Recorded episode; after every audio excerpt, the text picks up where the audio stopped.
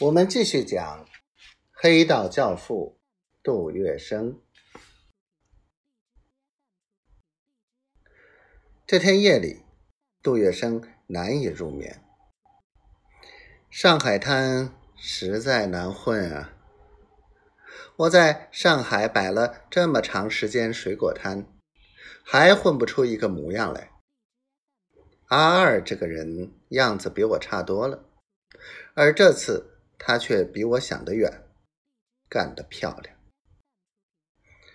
原来阿二见上海混不出世面，就决定去闯闯世界。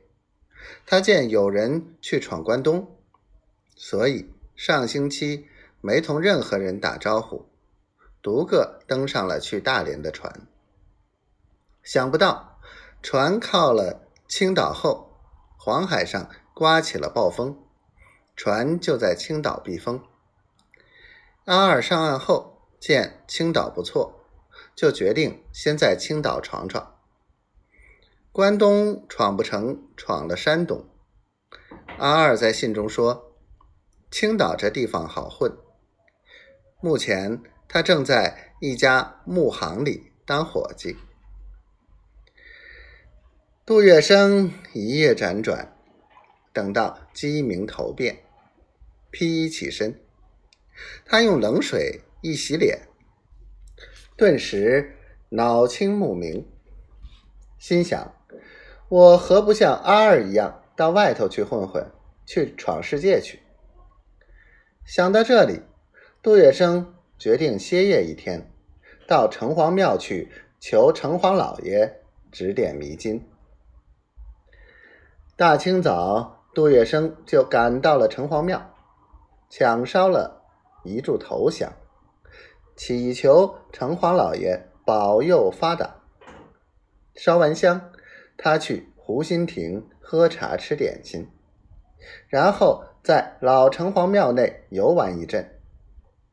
当他再次走到庙门口时，只看到庙前有一个差子摊，摊前人头几窜。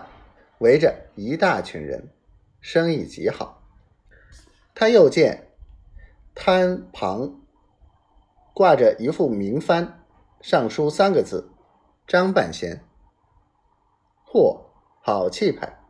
其他差子摊都号称某铁嘴、某铜嘴的，他却自称半仙，可见他的算命本领非同一般。